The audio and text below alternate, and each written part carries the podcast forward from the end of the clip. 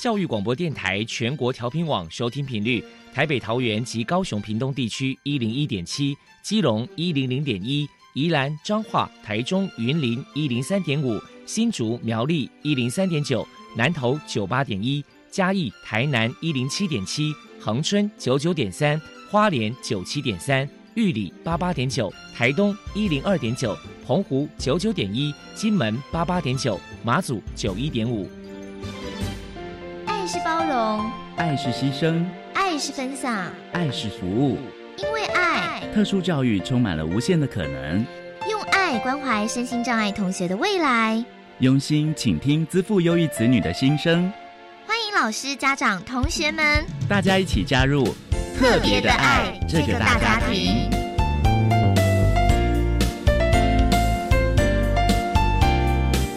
本节目由教育部学生事务及特殊教育司指导，国立教育广播电台监制。欢迎收听。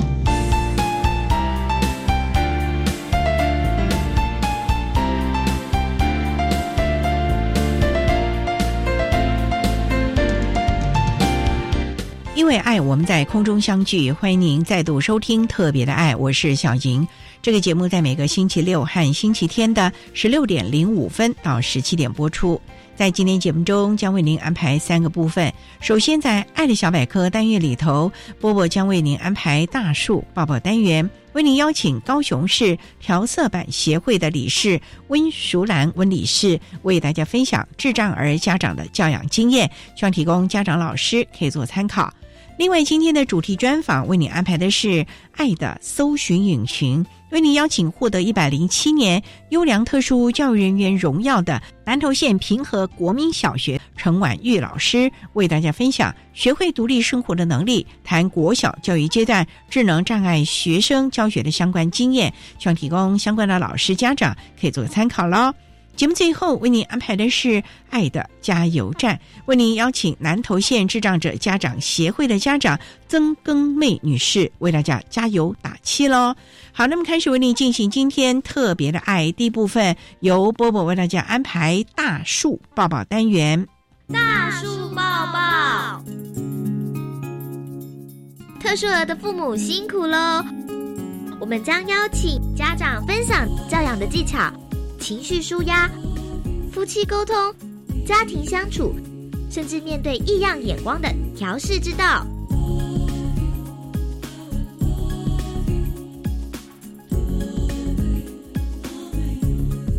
Hello，大家好，我是 Bobo，欢迎收听大树抱抱。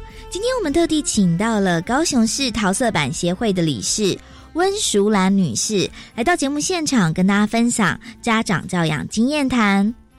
温女士的女儿李黎今年四十五岁，在家排名老三。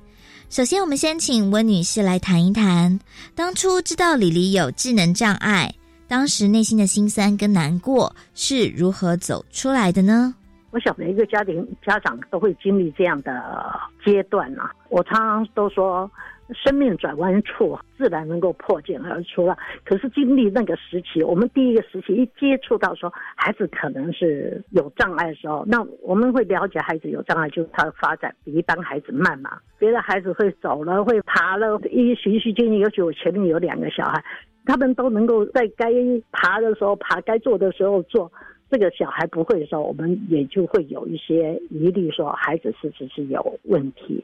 经过寻求医师的协助跟检查，被宣布孩子有障碍的时候，第一个就是当然就是否认我的孩子不会是这样，他只是小时候生病，那我再努力他会好，或者说会觉得很震惊，怎么可能这样的孩子为什么会在我身上？当然也会有恐慌，会觉得无所适从。那我常常说，在这一个阶段的家长，我都把他称之为是一个怨命。那个时候认为说，老天我也是对我这么不公平，为什么这样对待我？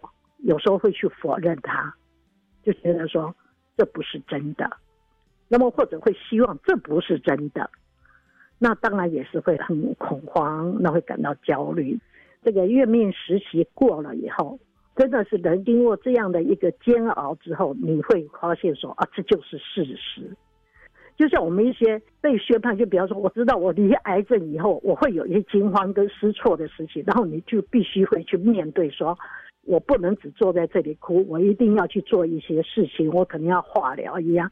那对于我们的孩子来说，我们在度过怨命时期以后，当然我们就会去怎么样，想去跟命运对抗。我们希望说，这不是我一定可以靠我的力量，可以给他一些。可以让他脱离这个悲剧。那么在这一段时间，我们是跟命运对抗，所以我们那个时候会去寻求偏方，会求神，会去接受很多的偏方，希望可以让孩子回到跟一般孩子一样。那么跟命运对抗到最后，你发现这些努力都没有用的时候。你如果早一点转换心情，你可以去接受它的话，那么这就是我们生命在转弯处，你会有比较好的那个豁然开朗，然后你去面对现实。我觉得一旦你跳脱这个怨命跟抗命时期，你能够去认真的面对这个事实的时候，可能我们就会开始出发，去帮孩子寻求正确的管道，让我们用的。资源去转换我们的心情，那么想办法去解决问题。我是把我们每一个家长可能会经历一个怨命时期，一个抗命时期，最后呢，也就是认了，我会好好的去接受这个事实，然后去解决问题。那么，如果你能够走到这一段，那么对我们孩子来说，其实是好的，因为你终于知道说，我要用更好的方法，我要寻找方法去。帮忙他。为了家中的宝贝女儿，温女士投入了许多的心血跟努力。谈谈当初有寻求哪些组织机构的帮忙呢？啊，我第一个找的是医院，我寻求医院的协助，因为孩子说的、走的各方面能力发展都是迟缓的，我不知道谁能帮助我的忙，我就找医院。所以当初第一个寻求医师的协助。第二个，我寻求机构的协助。那时候在我们高雄，在我孩子三岁多的时候，刚好有一个热人启智中心成立。这个热人启智中心就是刚小虎来高雄跟一个陈青青女士在高雄成立的第一个学前的身心障碍的托幼中心。那我的孩子很幸运的，就是在他三岁多四岁的时候就去接受这个机构的协助。那也就是在医院。在私立机构、乐人启智中心接触到像甘神父这么有爱心的神父，那么在医院里面接触到这些治疗师，给我一些帮忙，我才慢慢的知道说怎么样来协助我的孩子。那可能刚开始我只能够接触的就是这两个地方，后来因为我们那个时候要去带特教的孩子，要另外再受训，那我本来就是一个合格老师，那我认为要帮助自己的孩子。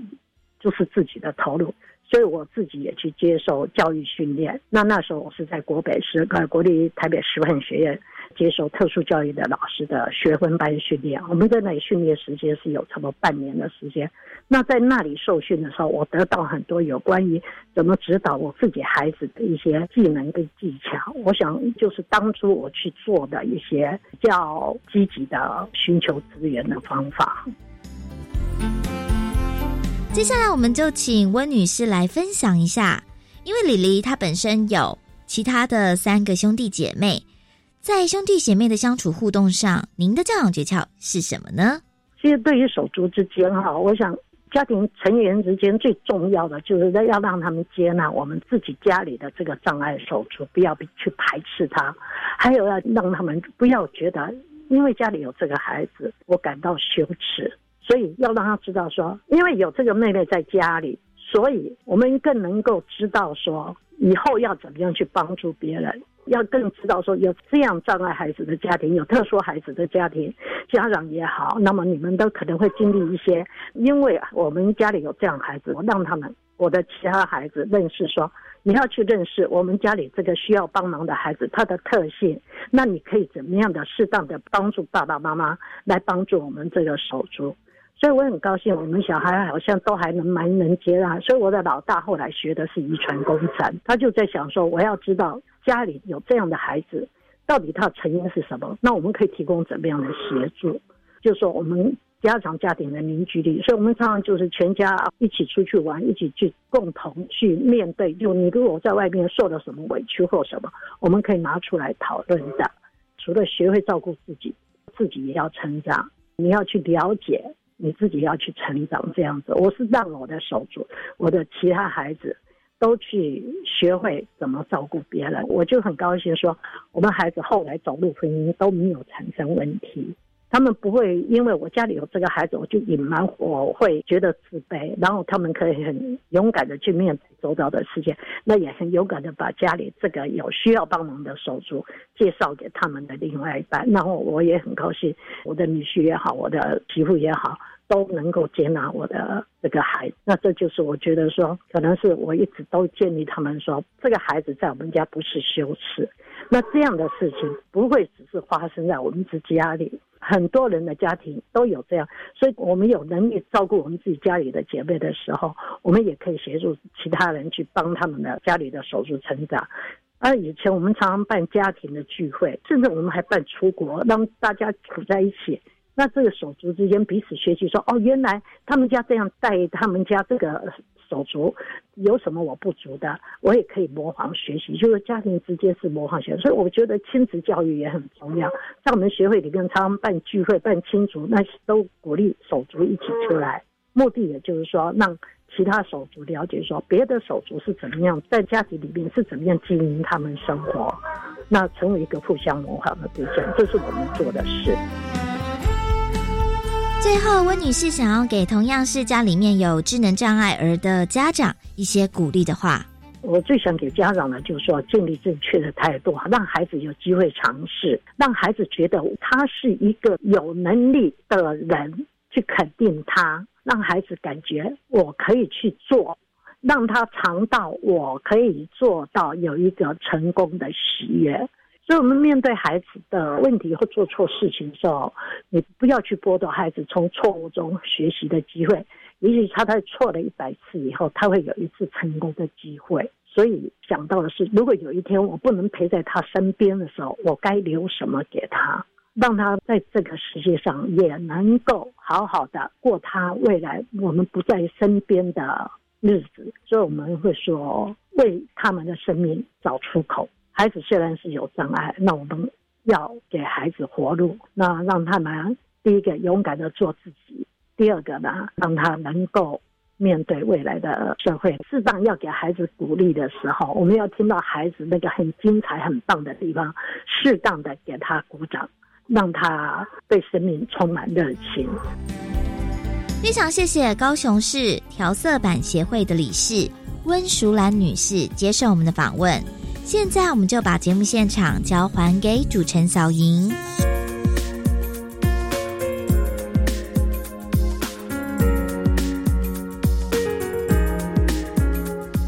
谢谢高雄市调色板协会的温淑兰理事以及伯伯为大家分享的智障儿家长教养的经验，希望提供家长老师可以做参考。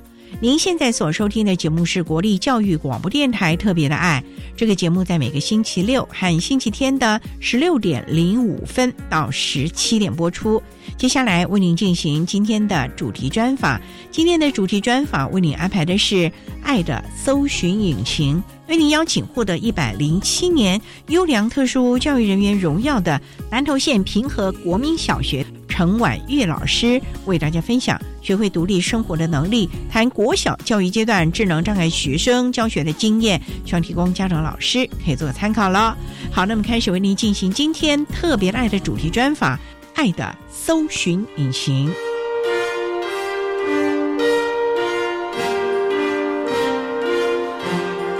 爱的搜寻引擎。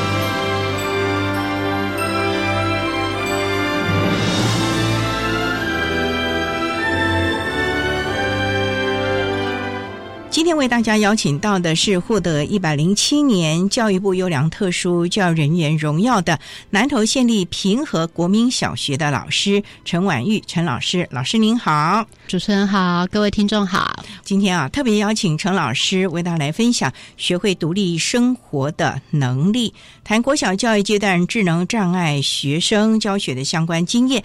那首先啊，陈老师为大家来介绍南投县立平和国民小学是在。什么地方啊？我记得好像台中有一个和平乡啊，对，台中有一个和平乡，对对对，花莲也有一个和平。那我们这个平和是在哪儿呢？我们是在南投市县政府的附近，离交流道很近，算是市中心的学校哦，所以不是偏乡的学校了，不是偏乡的学校哦。对，想请教这个学校大概有多少的同学啊？我们学校大概一个年段是五个班到六个班，资源班是有两个班，全校两个班级，对，全校有两个资源班。资源班的孩子大概都是什么障碍类别啊？哦，我们资源班主要是收轻度的智能障碍跟学习障碍为主，还有一位脑性麻痹的孩子。所以这些孩子平常是在原班就读，外加或者是抽离的到资源班来上课了。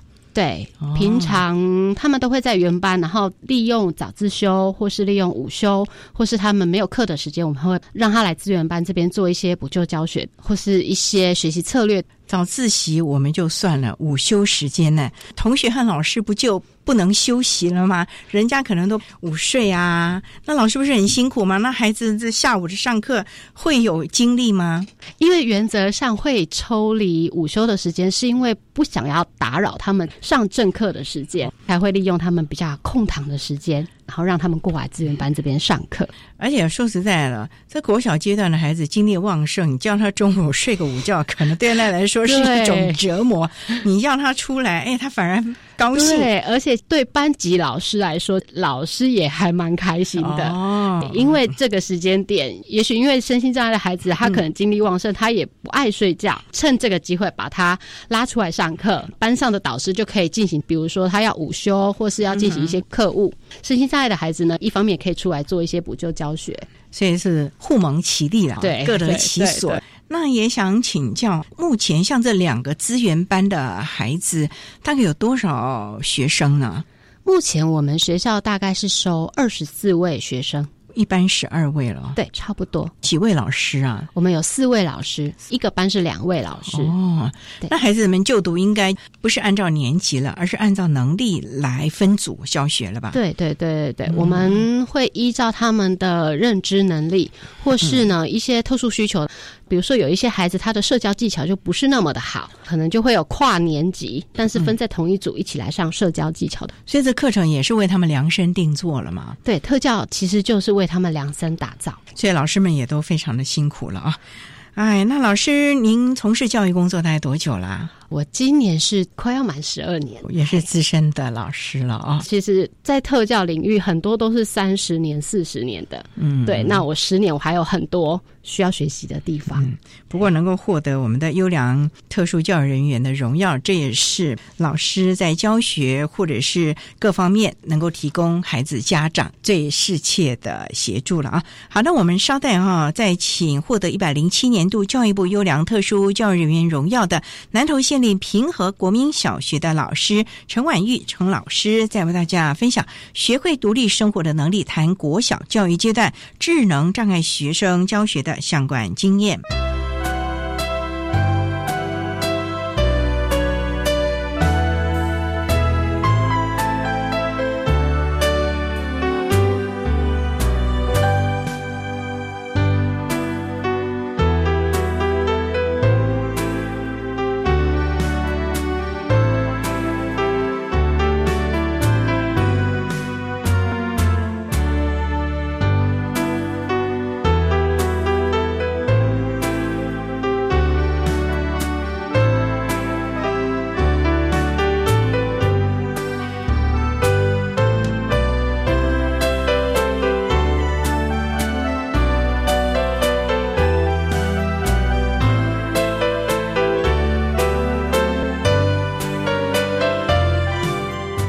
电台欢迎收听《特别的爱》。在今天节目中，为您邀请获得一百零七年度教育部优良特殊教育人员荣耀的南投县立平和国民小学的老师陈婉玉陈老师，为大家分享学会独立生活的能力，谈国小教育阶段智能障碍学生教学的相关经验。那刚才陈老师啊，为大家分享啊，您从事教育工作已经十二年了，当初是什么机缘？您是主修特殊教育吗？我就是念特殊教育研究所毕业之后，也就很顺利的考上了特教老师，就一直都在特教这个领域服务。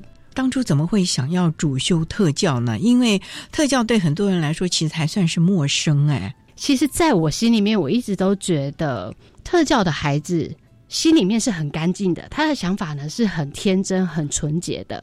那你给他什么东西，他其实就是回馈你什么样的东西。嗯，所以我觉得这样子的孩子就像天使，所以我喜欢这样子的孩子。所以当年在选填志愿的时候，就以特教为主了。对，而且就直接投身到第一线的教学工作。对，第一线的教学工作，教导最重度的孩子。之前有在其他学校服务过吗？之前是在彰化特教学校，那是重度的孩子了。对，在里面的孩子呢，都是重度和极重度的孩子居多。一毕业这么年轻就到这样的一个重度的学校，跟您当初在学校几乎是纯理论，你要怎么来衔接理论和实务之间，能够给孩子最好的服务呢？我觉得当特教老师其实最厉害的就是我们一投身到。教学的现场，我们可以看得到孩子他需要什么东西哇。比如说，孩子他不会吃饭，那我要怎么样让他学会吃饭？因为吃东西、喝东西、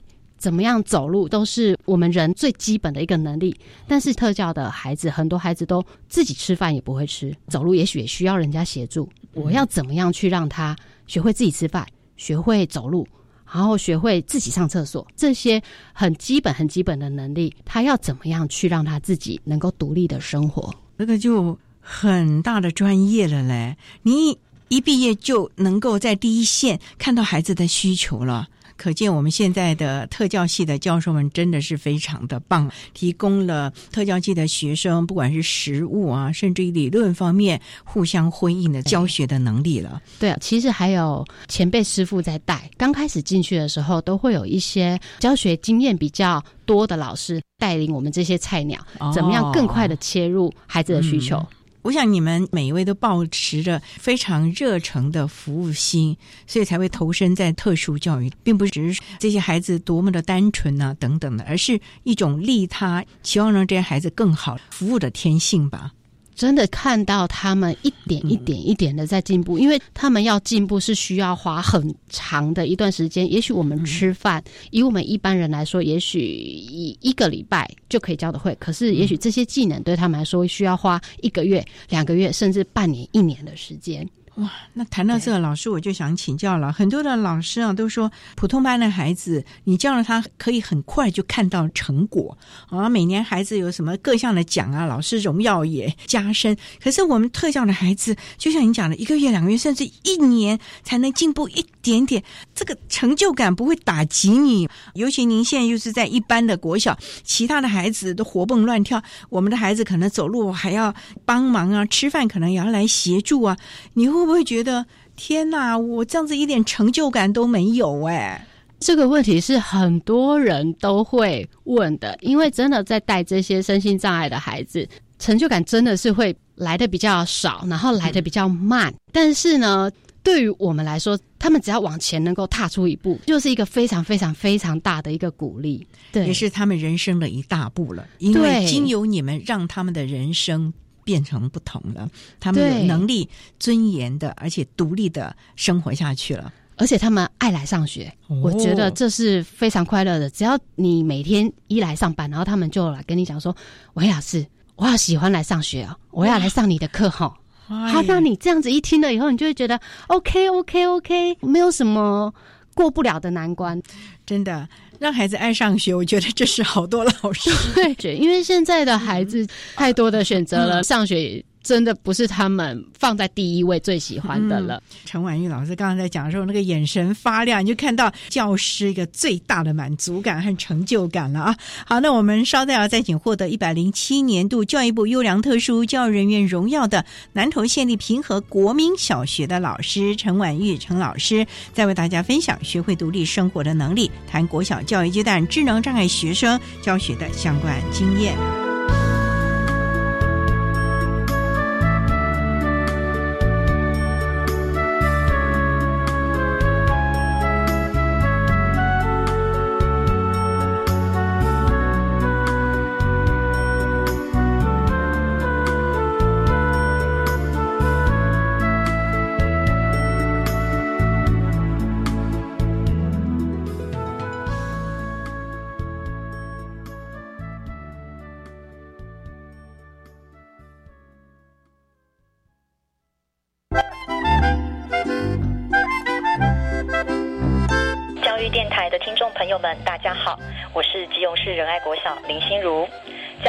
对我就像是一趟不断追寻与探究的旅程。最棒的就是有教学好伙伴一起同行。祝全国老师们教师节快乐！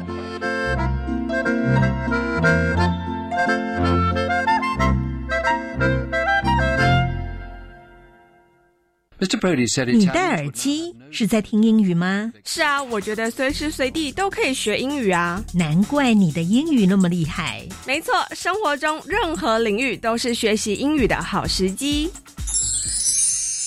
走出教室与课本的框架，英语不再只是课堂上的语言，而是能在生活中学习及运用。更重要的是，学会尊重与欣赏不同的文化与民族，培养国际观。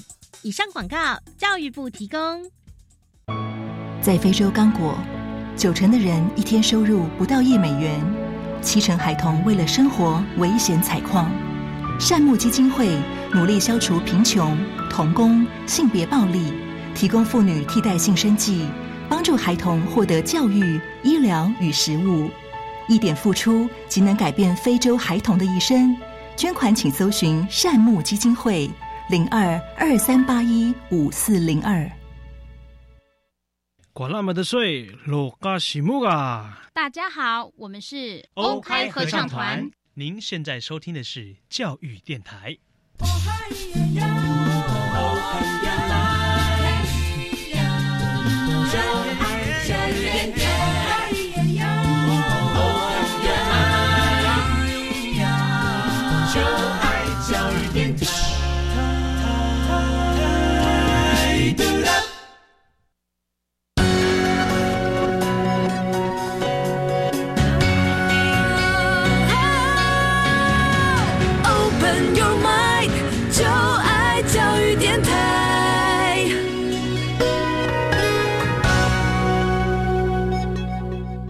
电台欢迎收听《特别的爱》。在今天节目中，为您邀请获得了一百零七年度教育部优良特殊教育人员荣耀的南投县立平和国民小学的老师陈婉玉陈老师，为大家来分享学会独立生活的能力，谈国小教育阶段智能障碍学生教学的相关经验。刚才老师为他提到了学校这群特教的孩子，老师的成就感以及孩子的喜悦感，实。那是相得益彰的。那也想请教啊，那目前您在教我们国小特教的孩子的时候，你会以他们什么样的能力，尤其是智能障碍的孩子，你会期望他有什么样的能力是你主要的教学目标呢？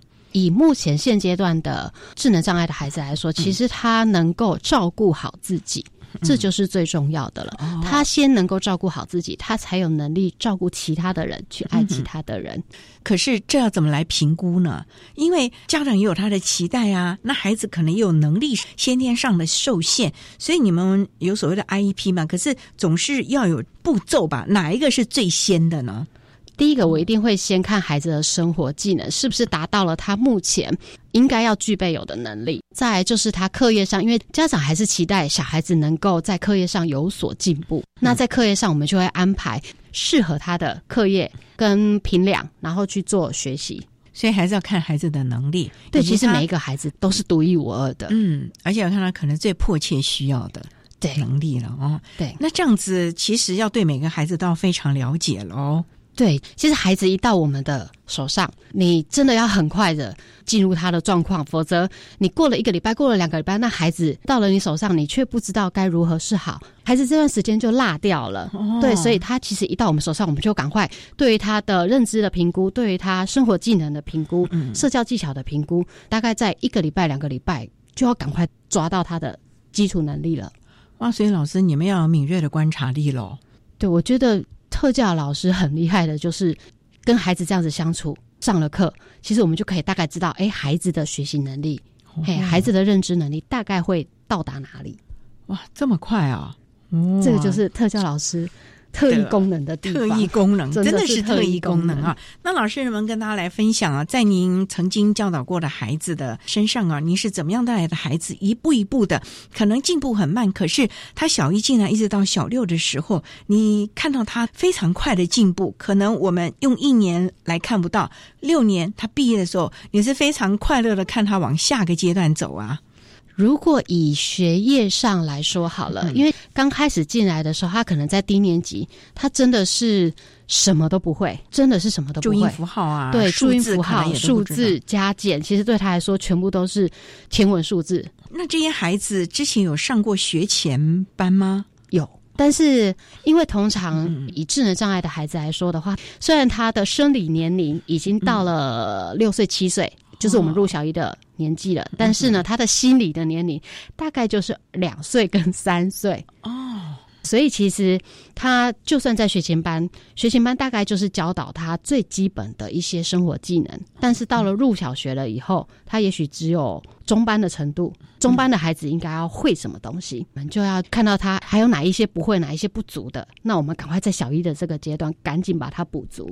主要是生活自理的能力吗？还要再补足这一块吗？对，其实生活自理的能力都还要补足很多很多。例如呢，他不是在这个学前中班，大概已经可以如厕啦、刷牙啦、洗脸一些简单的吧。例如说自己换衣服啊，知道鞋子要摆好啊。哦，其实以我现在在平和国小，大概我们资源班的孩子入小学的时候，基本的如厕、喝水、吃饭。呃，原则上是都没有问题了，但是呢，吃饭是不是吃的够好？他的技巧够不够好？是不是吃的满地都是？然后全身都是？他刷牙有没有刷干净？然后他擦桌子他会擦，可是抹布有没有拧干？这些都是要教的。如果他已经会了一些基本了以后，他做的够不够好？甚至更高一层的，他对于这件工作，他有没有负责任？他是不是有扫地呀？可是。扫的就不干净，画两下，对，回个两下啊！老师，我扫完了，我要出去打球了。哎，有吃啊，可是吃的满桌子都是，是不是做的够好，够负责任？其实这些都是他们需要学习的。嗯，好了，我们说够好了，这个是一定要的。可是老师刚才提到了一个负责任，在这个小一的年龄，哎，才几岁呀？你就要要求他要开始负责任了吗？负责任的这个心，他是要从小就要培养起来的。因为呢，你越小教他，越快进入状况。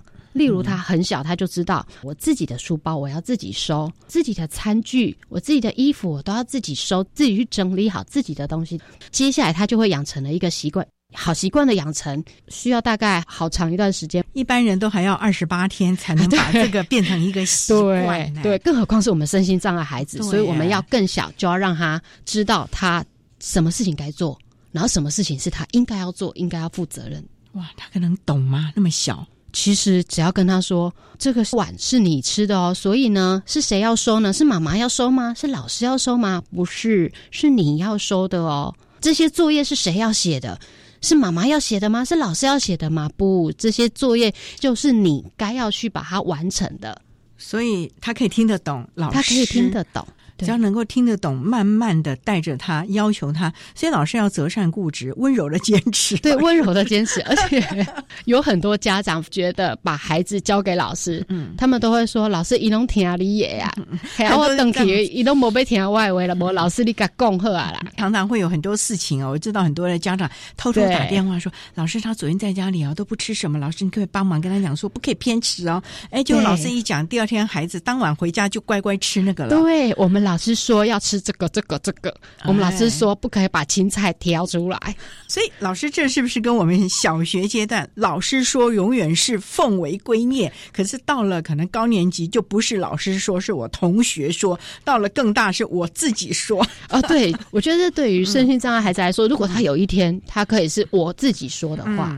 那就是他有自我决策的能力，他不再是别人说、老师说怎样怎样、妈妈说怎样怎样。其实我们教导孩子最希望还是他能够有自己自我决策，我想要去做什么样的事情。对，这个很重要。包括他今天要穿什么衣服，要穿什么样的鞋子，对啊，我要吃什么东西，对，这都是非常重要的自我决策的能力了啊。这也是要从小开始培养起啊。好，那我们稍待啊，再请获得一百零七年度教育部优良特殊。教育人员荣耀的南投县立平和国民小学的老师陈婉玉陈老师，在为大家分享学会独立生活的能力，谈国小教育阶段智能障碍学生教学的相关经验。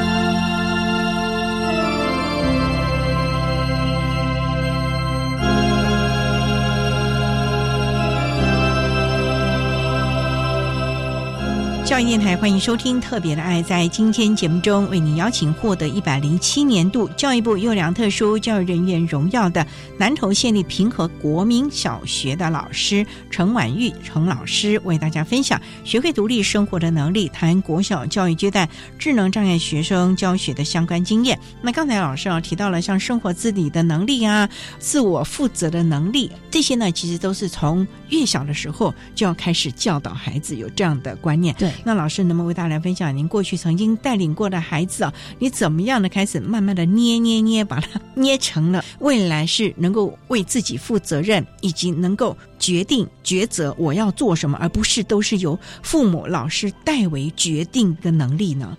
以前呢，曾经带过一位唐氏症的孩子。唐宝宝其实，在很多人眼中，他就是很可爱。对啊，所以呢，他备受大家的疼爱。也因为这样子，所以他可以什么事情都不用做，他只要我要喝水，水就会端过来。哦，我要干嘛干嘛，什么东西就会出现在他的眼前。嗯，所以呢，他到了一年级的时候呢，就开始不写作业，因为他会请他妈妈帮忙他写作业啊。对。对，因为呢，妈妈也帮忙写吗？刚开始的时候，妈妈会觉，因为小孩子会赖皮，他会开始耍脾气。家长拗不过的时候呢，刚开始的时候会代笔。后来，因为老师眼睛是雪亮的，其实一看就知道孩子会还是不会，所以呢，我们就会好几次的跟家长沟通，不可以孩子说什么，那我们就顺从着他。天下父母心啊，对，他就舍不得啊。你要怎么去跟家长沟通？我觉得这也是我们常常啊亲师沟通当中蛮困难的，因为有很多的家长他会觉得有点愧疚感啊，或者是舍不得啊，就往往带了哎，他只要能够开心，我也开。心了，那可是这个你永远不放手，你剥夺了他学习的能力啊！真的，真的，现在有一种父母叫做除草机父母，就是呢，我心里想着，可能眼前会有一块石头，我先帮你除掉；会有杂草，我先帮你拿掉。其实，对我们身心障碍的孩子，有很多的家长都是这样，我怕你跌倒，所以你不管走到哪里，我扶着你，我让你坐轮椅。那你不会吃饭，你会掉的都是，那我先帮你喂一喂。好，你不会写作业，好，OK OK，我帮你写一写。那这样孩子永远不会成长啊。所以其实这样子的孩子，他永远都会在原地踏步。这时候我们就会跟家长讨论说，孩子跟着您是一辈子的，跟着我们老师可能也许就这六年。孩子有没有办法进步，照顾好自己？他如果能够照顾好自己的话，以后他长大了一点，其实家长也会更加的轻松。否则孩子越来越大只了。哇！你要帮他什么的时候，你是非常费力的，而且你会慢慢老去，你的体力也不如啦。对，而且小孩子越大的时候，其实他是越难教的，嗯，因为他已经习惯了，对，习惯了茶来伸手，饭来张口，然后习惯了大家都帮他代劳所有的事情了。其实我们会跟家长讲说，你愿意你的孩子以后一直都是这样子依靠着你吗？家长也知道，他有一天他会有老去的时候。嗯，其实他们。不会说很希望小孩子会赚多大的钱，会考第一名。他们就是希望孩子在他们老去了以后，孩子能够自己照顾好自己。对呀，你看这个愿望是多么多么的微小，可是这样的一步对孩子。来说就是一大步，对家长来说也是有好多的痛啊，要忍得舍得啊，他才能慢慢慢慢的放手啊。所以老师，你们其实也是家长一个很大的支柱，陪着他慢慢慢慢慢慢的放手，慢慢慢慢的忍心。虽然背后偷偷哭，有的时候，可是看就是咬着牙，你，就一定要做，否则将来怎么办？比如说，像我们去带孩子去做复健的时候，要拉筋的时候，哦，那个很痛。对，那个大家会像杀猪一样会嘶吼着叫，很多家长非常非常不忍心，然后就会跟我们讲说：“老师，我们不要再做物理治疗了，我们不要再做职能治疗了。小孩子每次都哇哇叫，每次都哭啊什么的。”我们就会跟他讲说，这些治疗呢，我们就是配合治疗师，治疗师有治疗师的专业，就是相信治疗师，而且呢，大家都是为孩子好的，您也希望您的孩子变得更好。不趁着他还小的时候，筋骨还可以有潜力的时候啊，因为我们有一句话就是“用进废退”。你如果一直不用，他到时候真的就更加的僵硬了。尤其像有些脑麻的孩子啊，对，那就不得了了。而且很多的能力，如果你不从小赶快教他的话，他越大越难学了。而且就像老师您讲的那个依赖的心理就没有办法破除喽。对啊。太习惯了被人家弄得好好的，所以他从小就要养成可以自己来的，我就要自己来，我可以自己走，那我就是自己走。对，所以呢，这一点呢，真的要提供我们的家长了啊。好，那我们稍待呢，再请获得一百零七年度教育部优良特殊教育人员荣耀的南投县立平和国民小学的老师陈婉玉陈老师，再为大家分享学会独立生活的能力，谈国小教育阶段智能障碍学生教学的相关经验。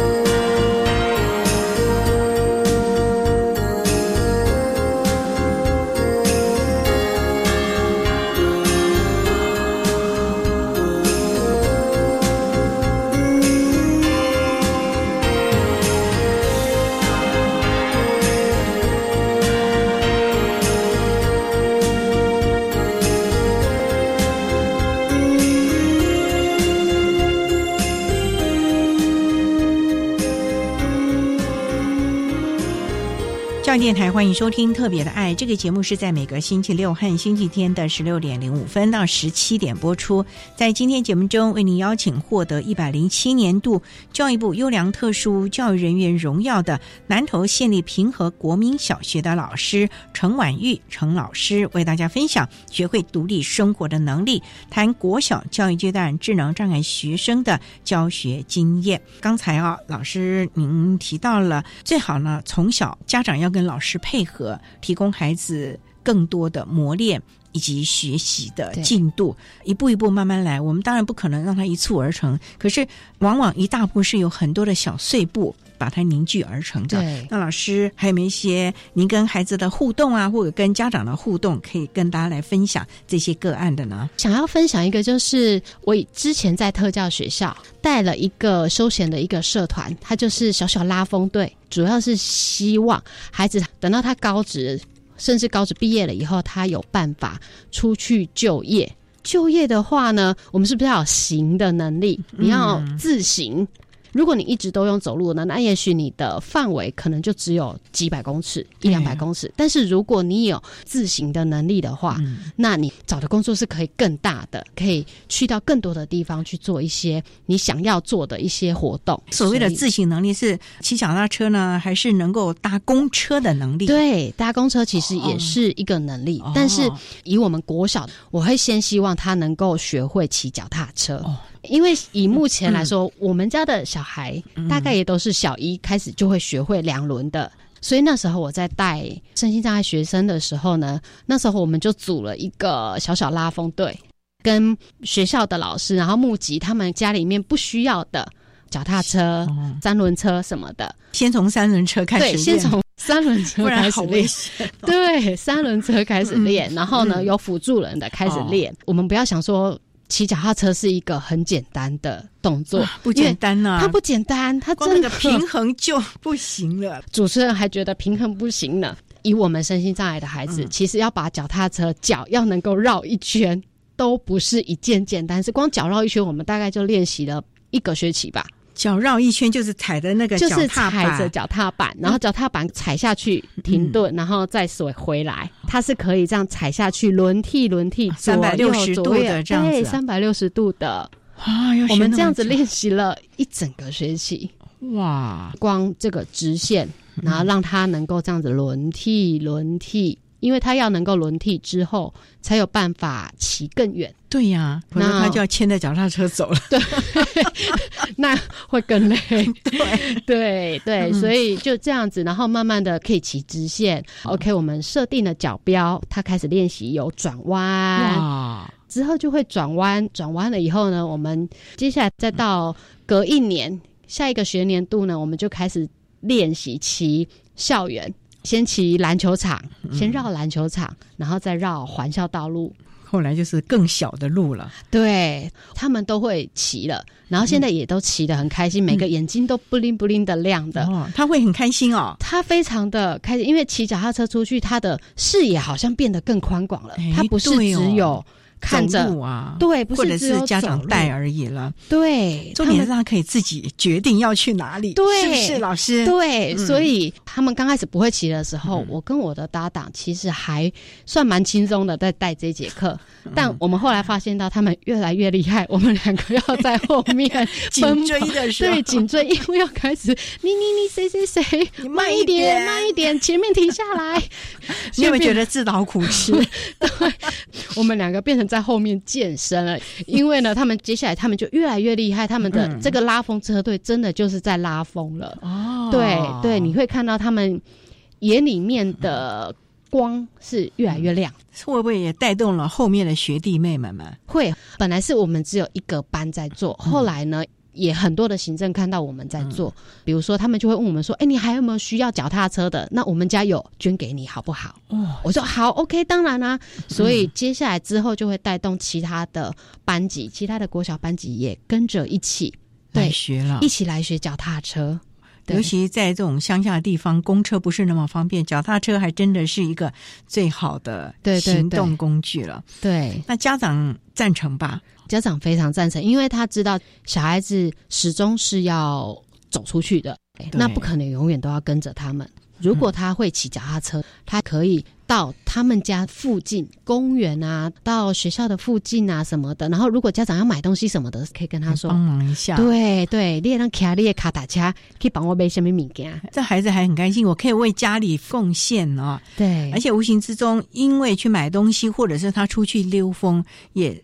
展现了他的社交的技巧，跟人的互动，对，以及跟社区的连接了。所以，其实他的生活就不再只是学校、学校、家里、学校、家里，他会有好多弯弯曲曲的。对对，他的生活跟世界就会变得再精彩一点点。从老师这样的一个分享当中，我们发觉孩子其实有无限的可能。重点就是老师，你们找到适合他的方法。温柔的坚持，这是非常重要。坚持下去，对，忍得舍得的敦促的孩子一块往前进。因为孩子他必须要飞出去自己历练，可是你没有帮他准备好的话，他是没有办法的。对。没有帮他准备好，没有让他把他的羽毛全部都准备好，把他的武器都带着的话，你就把他扑通丢出去啊，那很危险的。遇到大野狼那就完蛋了。对，这个就是很很恐怖的一件事情。真的，真的，真的，那可能社会的一些压力、生活的压力就会把它给淹没了。所以，其实老师您讲的学习脚踏车也是孩子挫折容忍度的一种练习了，因为他一定从刚开始不会，老是跌倒啊。虽然是三轮车，可是老是骑不会的，那个压力也是够大的哦。对，压力也会非常大，而且在练习的时候又会很热，然后他们又要戴着安全帽。哦，对，所以他们会有时候会讲：好热，好热，不想骑，好酸，脚好酸。但是。我觉得真的是老师必须要坚持，因为有坚持了，你才能够看得见希望。有坚持才有希望，也开可以看到孩子的未来。而这也是我们能够放心让他们展翅高飞最重要的一个关键。否则，我们会永远也担心。虽然我们只能。陪着他六年，可是他未来呢？我们还是时不时会想起，哎，那个孩子现在在国中怎么样？高中怎么样？哎，现在已经长大了，怎么样了？其实我们在心底深处仍然会时时的叨念着这个孩子怎么样了。然后三不五时可能要回去看看，或者是跟他的家长，哎，这个孩子现在怎么样了？那永远是我们真的是记挂着的，记挂的孩子，真的，真的，真的，真的。所以呢，最重要的就是让他成长茁壮。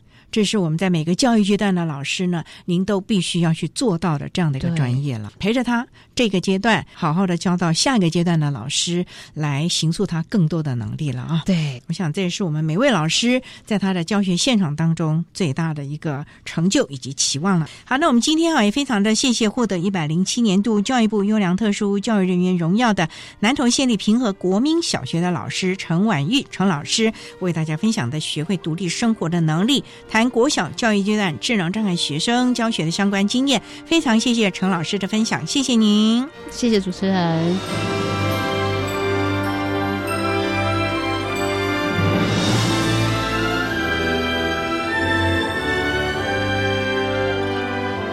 谢谢获得一百零七年优良特殊教育人员荣耀的南投县平和国民小学陈婉玉老师，为大家分享了教学的经验，希望提供家长老师可以做参考。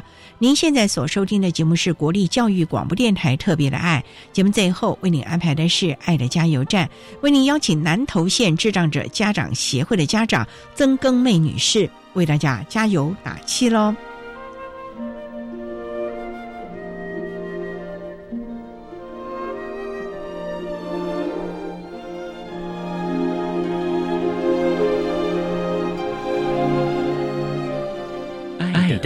加油站。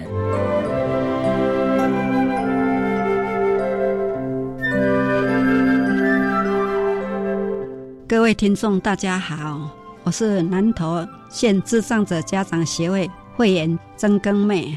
上天赐予我们这种特殊的天使，我常常说我的女儿是天使。教养的辛苦，家中有这样子孩子的家长，才能深刻体会了哈。相信很多的家长有与我一样的心情呢。这样子孩子再怎么教，进步是很缓慢的。但不给他机会的话，哈，就永远没有机会了。当初女儿的同学妈妈邀我进入南投自学团体，给我的支持、资讯的提供及提升照顾的智能，对我的帮助很大。鼓励未加入家长团体的家长应加入行列。像我的孩子，一个月工作十来天，其余的时间就到积极生态园区。家园的服务多元丰富，有农耕、园艺、体适能、二胡、太古、社区适应、体育运动等等，孩子过得充实快乐，我们也跟着快乐。祝大家平安喜乐，谢谢。